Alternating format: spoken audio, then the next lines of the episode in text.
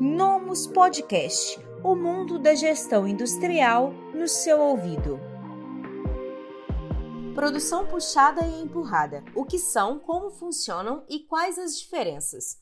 A produção puxada e empurrada são métodos de trabalho para as indústrias. Na produção puxada, a fábrica primeiro identifica a demanda e depois puxa a produção.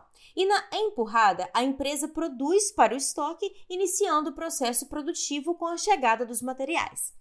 Como esses termos são usados com certa frequência no nosso blog e no mundo da gestão industrial, é importante que você entenda bem como ambos funcionam e quais são as suas vantagens. Com isso, sua organização será capaz de avaliar qual método de produção é mais vantajoso para a fábrica, entender como melhorar o processo produtivo geral da empresa e reduzir perdas e estoques desnecessários. Como pode ver, essas são vantagens buscadas por qualquer gestor e profissional da indústria. Sendo assim, convido você a ouvir este audioblog até o final e reaplicar as melhorias na sua empresa.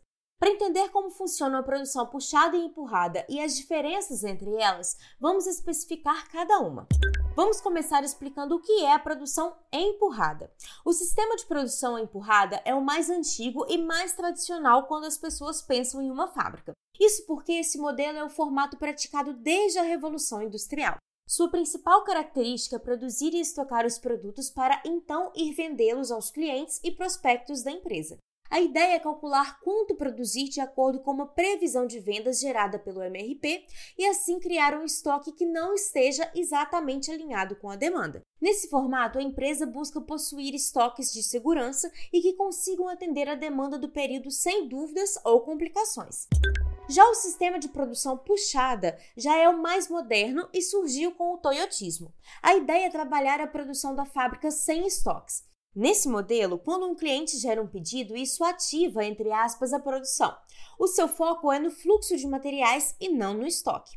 É possível utilizar também um Kanban para ter um estoque mínimo. Dessa forma, quando um cliente pede um produto, o quadro Kanban fica faltando um item e isso puxa a produção. O conceito da produção puxada é bem explicado no Just in Time, que se baseia em produzir apenas o necessário e no momento certo. Neste formato, a empresa busca reduzir ao máximo seus estoques a fim de reduzir os desperdícios e assim aumentar a eficiência da operação. Como pode ver, a produção puxada e empurrada são bem diferentes entre si e cada formato apresenta seus benefícios e desvantagens. Para ficar mais claro qual a melhor opção para sua empresa, vamos falar sobre as principais vantagens e desvantagens de cada um. Na produção empurrada, conseguimos observar os seguintes benefícios: o seu formato ideal para os vendedores, que saberão que sempre haverá estoque disponível para a pronta entrega. Ela permite um maior controle sobre os prazos de entrega e sobre as variações na demanda.